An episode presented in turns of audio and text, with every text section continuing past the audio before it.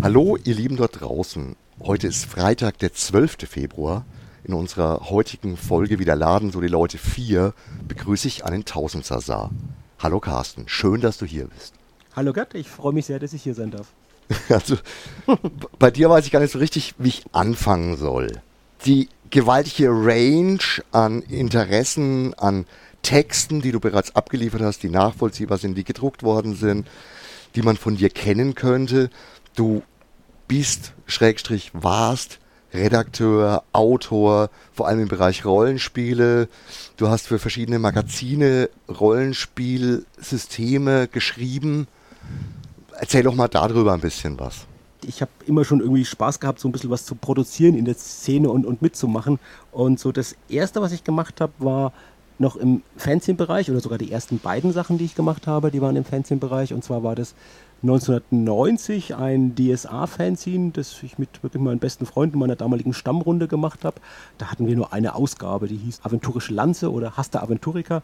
Immerhin, wir hatten so, glaube ich, eine Auflage von knapp 100 Stück. Einige haben wir versendet und wir hatten auch fünf dieser Ausgaben in der Romanboutique verkauft. Also da waren wir ganz happy, dass die hier weiterverkauft wurden. Da waren wir sehr stolz darauf und bin dann nach Würzburg gezogen von Markt Heidenfeld, komme aus einem sehr, sehr kleinen Ort. Er, irgendwie haben sich auch die Interessen verschoben.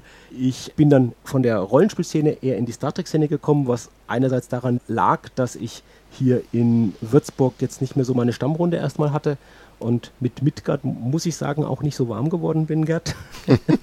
Damals zumindest. Das zweite war, dass ich durch Kontakte auch, die ich bekommen habe von Leuten, dann in die Star Trek-Szene gekommen bin und diese Szene so toll fand und auch die Serien, die Bücher ein anderer Club, ein großer Club, der einen monatlichen Newsletter hatte, der hatte zugemacht und dann sind wir in die Bresche gesprungen und haben gesagt, ach, das machen wir jetzt auch. Ein Freund hatte so vorgeschlagen und wir im kleinen Freundeskreis haben gesagt, ach ja, das, das machen wir und haben dann ein Star Trek-Fanzine gemacht und hatten da wirklich 100 Ausgaben.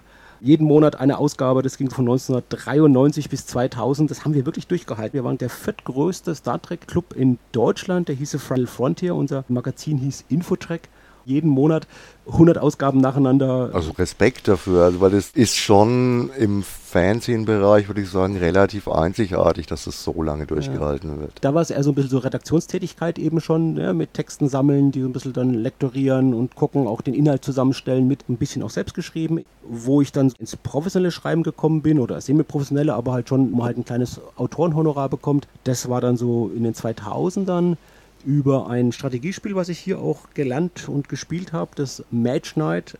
Cat, da hat man hier so viele Turniere und waren auch recht erfolgreich in der Szene in ganz Deutschland auch und auch Weltmeisterschaften.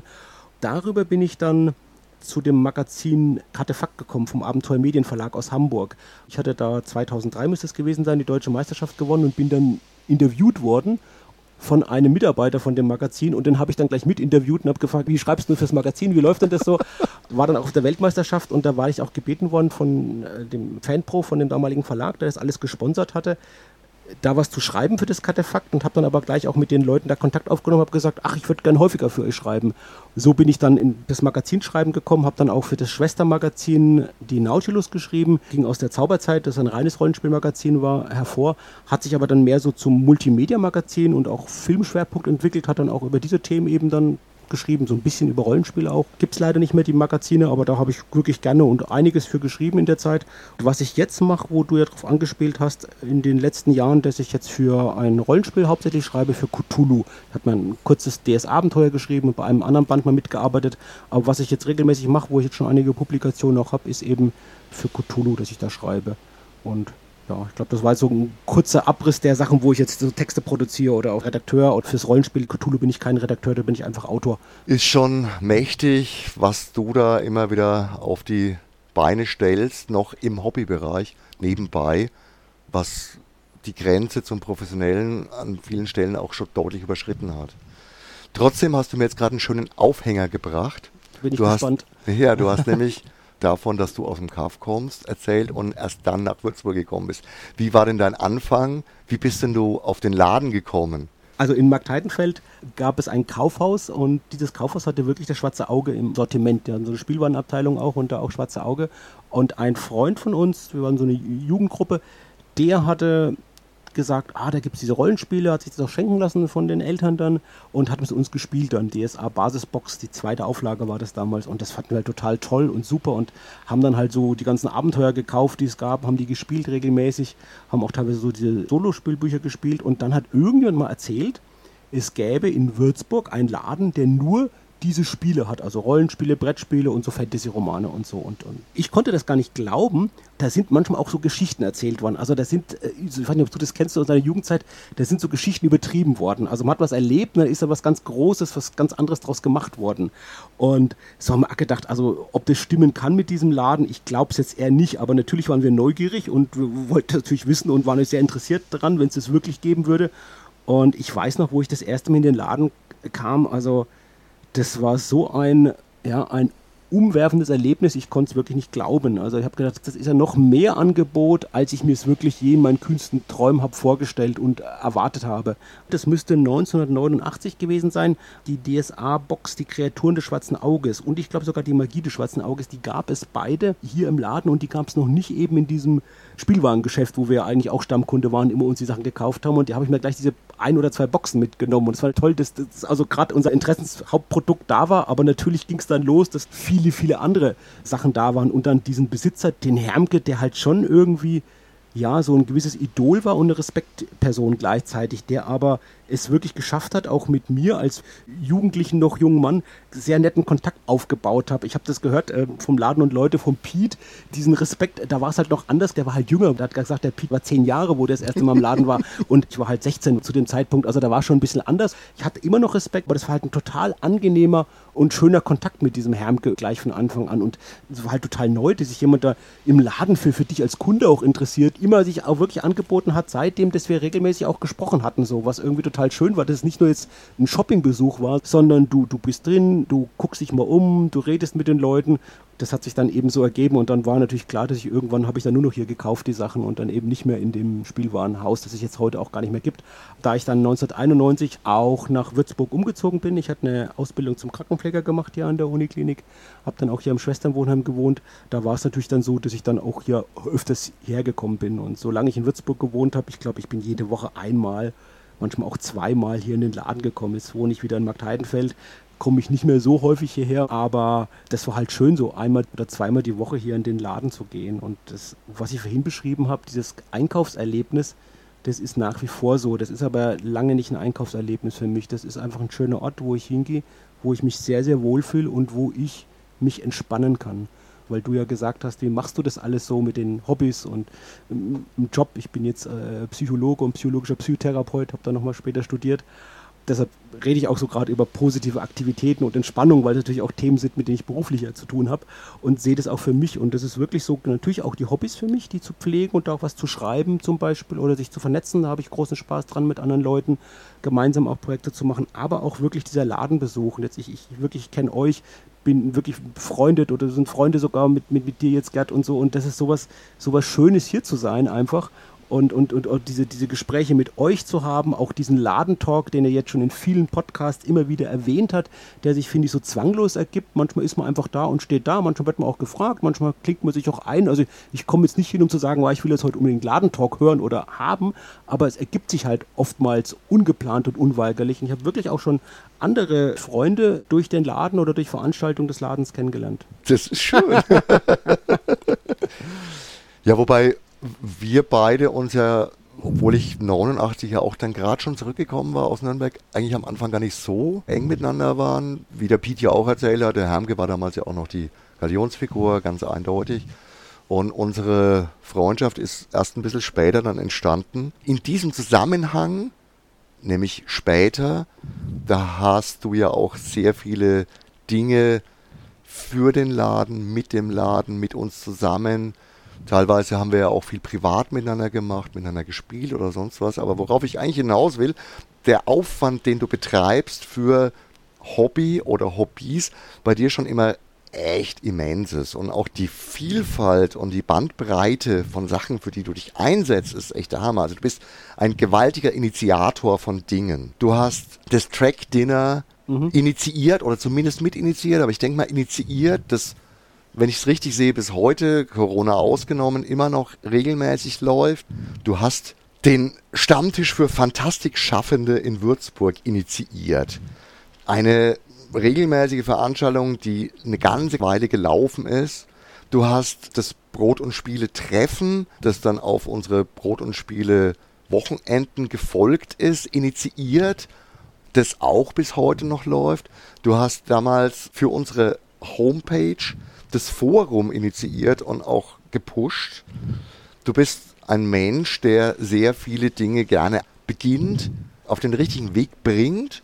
Dann bist du nicht unbedingt der, der es auf Zeit und Ewigkeit weitermacht, aber du hast sehr, sehr viele Sachen auf den Weg gebracht. Es hat mir immer großen Spaß gemacht und das Schöne ist halt, das war halt wirklich auch durch die Möglichkeiten, die, denke ich, wirklich auch der Laden hier und die Leute, die das einfach ermöglicht haben. Ich möchte kurz noch einen Exkurs machen Bitte. und dann komme ich zurück darauf. Du hast gesagt, mit uns tatsächlich, du warst mir am Anfang zu wild, Gerd. Und ich habe das so schön gehört in der Hermke-Historie, dann ist mir noch mal einiges wirklich klarer geworden, warum du mir auch so wild warst, so wo ich so gehört habe, wie das mit dir und Bernie und deinem Vater Hermke war. Und da ist mir das so voll bewusst geworden, wo ich gesagt habe, ja, so war es auch für mich, der, der Hermke meine Bezugsperson und wenn ich dann irgendwas mit Rollenspiele wissen wollte, hast du gesagt, ja, da hole ich mal den Gatten. Ich so, oh nee, jetzt holt er den Gatten, ich will doch mit Hermke weiterreden. das war so am Anfang, weil ich glaube ich auch so ein bisschen vom Charakter her teilweise wirklich auch einige Gemeinsamkeiten, so die Gründlichkeit und diese so ein bisschen perfektionistisch zu sein, dieses Geordnete sozusagen. So eine rebellische Phase, die hatte ich irgendwie, glaube ich, nie in meinem Leben. Jedenfalls nicht in den Jahren, wo man sie, glaube ich, so normal hat. Ich glaube, hast du, hast du gefärbte Haare gehabt oder ein Iro gehabt oder irgendwie so. Also allein so das und die ganze Art, da, da, das hat mir, glaube ich, ein bisschen Angst sogar gemacht damals. Aber es, es war okay und, und, und das hat ja auch gepasst. Aber äh, ja. Aber ich war doch immer ganz brav und lieb. Das muss man sagen, du hast halt auch Ahnung gehabt und das ist wirklich das Schöne hier im Laden. Aber ich, ich schweife ab, was ich vielleicht manchmal hin und wieder tue. Es ging um das Initiieren von den ganzen Veranstaltungen und Sachen. Und das sind halt, glaube ich, wirklich Sachen, die sich halt oftmals durch den Laden ergeben haben oder wo ich den Laden nutzen konnte. Den Laden konnte ich nutzen von dem Track-Dinner, das hat sich erstmal außerhalb vom Laden ergeben, aber das fand ich schon toll im Nachhinein von euch auch, dass ihr das so unterstützt habt. Und das war wirklich eine Zeit in, in Würzburg in den 90ern, da lief gerade Next Generation und Deep Space Nine, also zwei Star Trek-Serien gleichzeitig im Fernsehen. Und da waren wir halt echt 50 Leute an diesen Abenden. Unglaublich, was da, was da los war. Jetzt ist es wirklich kleiner und wird weitergeführt. Ich glaube, der Gunnar macht es hauptsächlich, der sich darum kümmert. Und schön auch dieser Brot- und Spieleabend. Das ist ein Treffen, wo einmal im Monat stattfindet, wo Gesellschaftsspiele gespielt werden. Im Schelmenkeller in Würzburg. Ich glaube, die Tanja ist das, die es momentan noch, zumindest die letzten Jahre, immer noch mit forciert hat und gemacht hat. Das hat sich ja auch ergeben aus dem Brot- und Spiele-Konzert. Und die hast du veranstaltet. Unsere Verbindung war eher das Rollenspiel, definitiv. Und Rollenspiel-verwandte Gebiete. Wir haben auch eine ganze Weile zusammen gespielt, also teilweise hast du geleitet, teilweise habe ich geleitet. Du hast ja gerade vorhin gesagt, ja, das System Midgard hat dir am Anfang nicht so gefallen. Ich denke, das war auch noch eine relativ frühe Phase, ja. weil mittlerweile hast du ja deutlich mehr zu einer Art und Weise des Rollenspiels und des Spielleitens gefunden, die mir auch viel, viel näher ist, nämlich dass Regeln relativ irrelevant sind, dass Regeln wenig bedeuten. Hauptsache ist das Spiel, Charakterspiel, der Aufbau, was der Spielleiter für Stimmungen erzeugen kann. Das sind ganz, ganz wichtige Sachen. Und eine ganz spezielle Sache, deine häufig auf Cons gehaltenen, so zwischen Impro-Theater, Method Acting, und völlig freiem, regelfreiem Rollenspiel stattfinden. Die stammen so ein ganz kleines bisschen ursprünglich aus dem ersten gratis Rollenspieltag 2013, wo wir mit den Ultra-Kurzabenteuern angefangen haben. Wobei interessant, diese Ultra-Kurzabenteuer, die sind wirklich aus einer Unterhaltung von uns beiden entstanden. Ich wo das Konzept nämlich kam und du hast gesagt als Laden, ja, ich mache das mit und das ist gut, aber ich weiß noch nicht, wie wir da Rollenspiel sinnvoll anbieten können. Wie soll denn das mit dem Rollenspiel gehen? Und dann weiß ich noch, wie ich dir erzählt habe von meinem einem Abenteuer, das dauert halt wirklich genau eine Stunde. Das Ultima Ratio und habe dir das erzählt, was ich da mache und was da für Möglichkeiten gibt und wie man in einer Stunde sozusagen spielt. Und der Mechanismus war dieser Echtzeitspiel. Und dann hast du gesagt, oh ja, stimmt da kann man ein Konzept draus machen. Und dann hattest du das letztendlich als Konzept überlegt und hast dann selbst ein eigenes Abenteuer, ich glaube, das war John Sinclair, die überlegt dazu und hast das dann auch geschrieben, publik gemacht, anderen Spielleitungen, ich glaube auch den Würfelmeistern, die mit dabei waren und so, ein Rollenspielverein hier aus Würzburg und hast es dadurch verbreitet, so dass dann ganz viele Spielleitungen mit ganz unterschiedlichen Systemen dieses Ultra-Kurzabenteuer mit diesem Echtzeitmechanismus einfach angewendet haben. Okay, wir machen wirklich Abenteuer, die dauern halt nur ein, zwei Stunden. Übrigens das erste Abenteuer nach diesem Prinzip, diesen Cthulhu-Abenteuer Ultima Ratio, das kommt jetzt nochmal neu raus von der Deutschen Lovecraft-Gesellschaft nach den Vertagen-Regeln. Die sind aber ziemlich die Cthulhu-Regeln auch, also auch sehr einfach, wie du sagst, die sind sehr intuitiv, da muss man gar nicht so viel würfeln und wissen drüber. Und das kommt jetzt von denen nochmal als Print on Demand raus und als PDF gratis. Ist ein kleines Abenteuer, dauert eine Stunde mit vorgefertigten Charakteren. Du hast völlig recht, man braucht kaum Vorkenntnisse, man kann sich darauf einlassen. Und für mich ist es eine wunderbare sehr, sehr freie Alternative zu all diesen vorgefertigten Exit, Escape oder sonst irgendwas Brettspielchen, Kartenspielchen.